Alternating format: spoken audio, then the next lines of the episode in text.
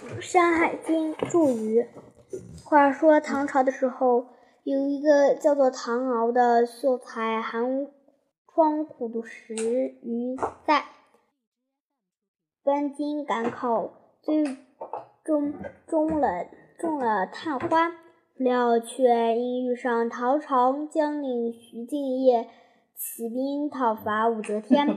有奸人向武则天举报他与徐敬业有过八拜之交，于是被革去功名，降于秀才。这一变故，使得唐敖对壮徐感到灰心丧气，心中不免沉郁。恰巧他妻子的兄长林夕阳一家要穿亲商。他便跟着一起出海畅游，以解忧愁。这天微风拂起，几个人在船上赏景赏景聊天，好不自在。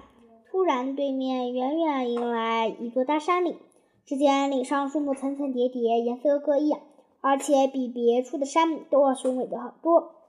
这山就连林之阳也没有上去过，只是听说人。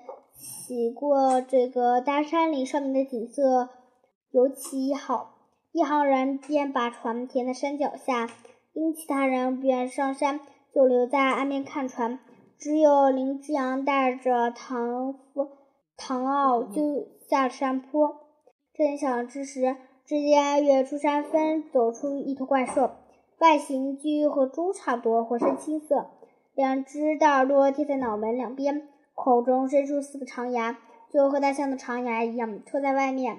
两个人却未从见过野兽，心中不免有些害怕。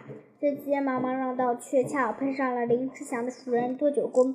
多九公因长期在外漂洋过海，多九公摆手说道：“。”